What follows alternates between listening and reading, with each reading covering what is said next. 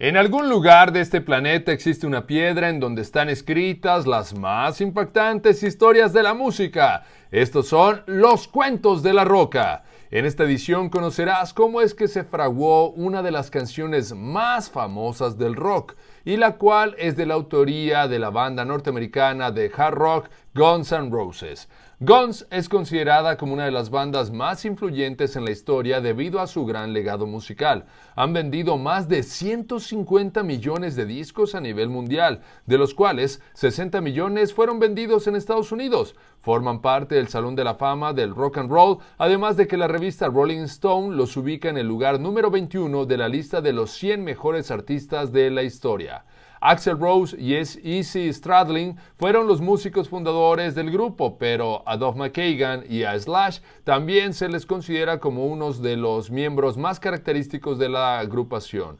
Desde finales de los 80 y principios de los 90, a Guns se le catalogó como la banda más popular y exitosa a nivel mundial, además de que a ellos se les atribuye el resurgimiento de una actitud punk, la cual era impulsada por el heavy metal. Pero, así como se les reconoció por su influencia en la industria de la música, también se les consideró como la banda más peligrosa del planeta, ya que en más de una ocasión generaron muchas controversias y conflictos debido a su rebeldía.